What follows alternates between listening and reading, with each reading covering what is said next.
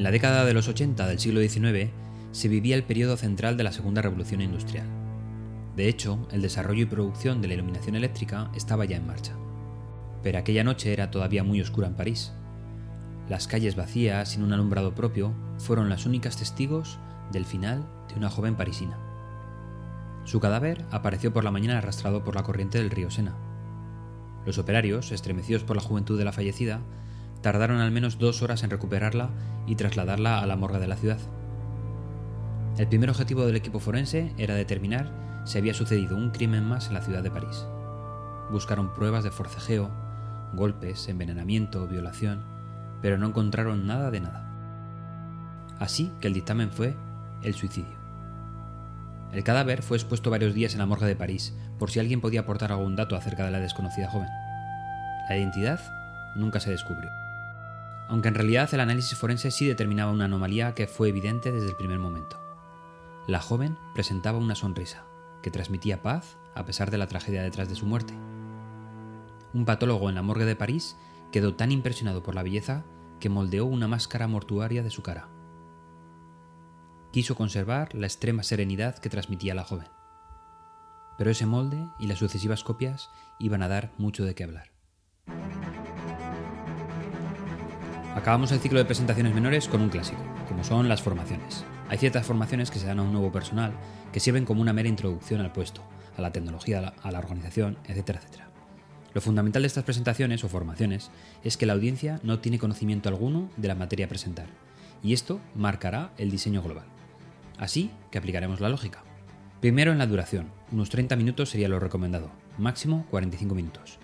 Debemos tener en cuenta que vamos a introducir información completamente nueva en la cabeza de los asistentes. El grado de atención bajará rapidísimamente en el transcurso de la formación. En segundo lugar, simplifica, simplifica y simplifica. Reducción al máximo de efectos y mucho cuidado con la recuperación de otras presentaciones que seguro que son más complejas. Es mejor que se lleven unos pocos conceptos bien aprendidos que no mucha información con baja retención. En tercer lugar, y es algo que me ha dado buen resultado en algunas ocasiones, es preguntar al inicio de la presentación por experiencias previas a la materia a presentar.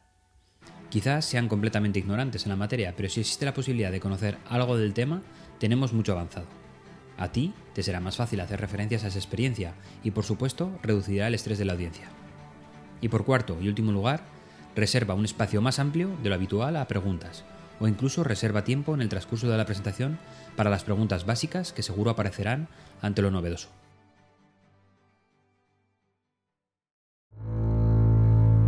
De la cara de la suicidada del Sena se produjeron numerosas copias en los años siguientes.